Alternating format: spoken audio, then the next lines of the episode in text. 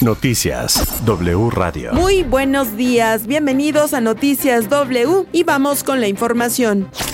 Es lamentable que se sumen como borregos a la estrategia reaccionaria y golpista del grupo corrupto que se opone a la cuarta transformación, respondió este jueves el gobierno de México al Parlamento Europeo, luego de que este pidió a las autoridades mexicanas que garanticen la protección y la creación de un entorno seguro para periodistas y activistas evolucionen, dejen atrás su manía injerencista, disfrazada de buenas intenciones. Ustedes no son el gobierno mundial, agregó la respuesta de la Administración Federal a los diputados europeos que fue a través de un comunicado en el que se señala el descontento ante la resolución que el Parlamento emitió más temprano.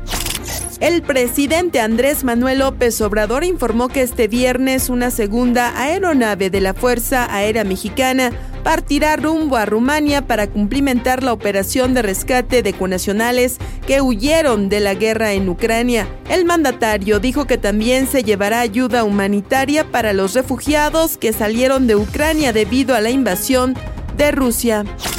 Este jueves fue asesinado a balazos el alcalde de Aguililla, Michoacán, César Arturo Valencia, cuando viajaba a bordo de su camioneta cerca de la cancha de fútbol de la población, ubicada a 80 kilómetros de Apatzingán, donde termina la Tierra Caliente e inicia la zona serrana hacia Cualcomán.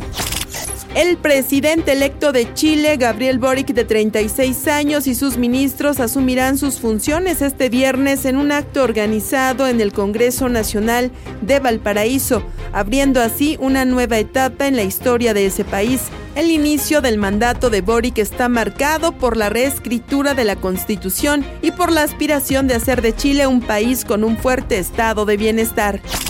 Hasta aquí Noticias W, qué gusto saludarlos. Yo soy Sandra Tapia. Toda la información en wradio.com.mx.